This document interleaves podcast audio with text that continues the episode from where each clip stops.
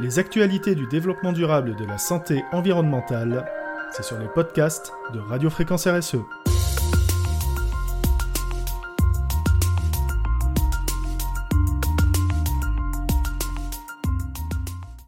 La pollution comme facteur aggravant de l'endométriose. De récentes recherches mettent en évidence le fait que la pollution augmenterait les risques d'endométriose qui touchent beaucoup de femmes et aggraverait l'état de celles qui en souffrent déjà.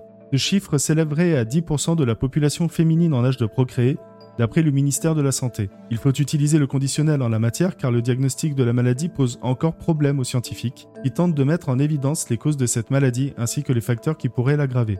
C'est une enquête en deux parties.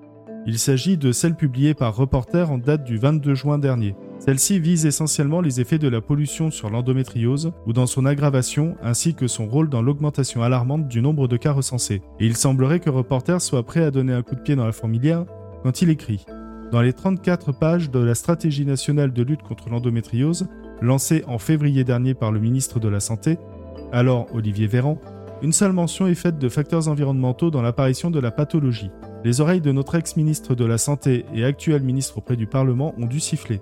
Surtout quand le rapport poursuit, certes les déterminants de l'endométriose ne sont pas bien compris, mais certains chercheurs ont trouvé des associations entre les polluants organiques persistants et la progression de l'endométriose. Les polluants organiques persistants ont été intensivement utilisés pendant les années 60 et 70, mais interdits ou strictement régulés en raison de leurs propriétés toxiques, d'après l'Institut national de la recherche agronomique, l'INRAE, dans un billet de janvier 2022. Du côté de l'INSERM, on est tout aussi catégorique quand l'un de ses cadres déclare à Reporter que les dernières études montrent un lien significatif entre la propagation des polychlorobiphényles, PCB, des dioxines et des pesticides et le développement de l'endométriose.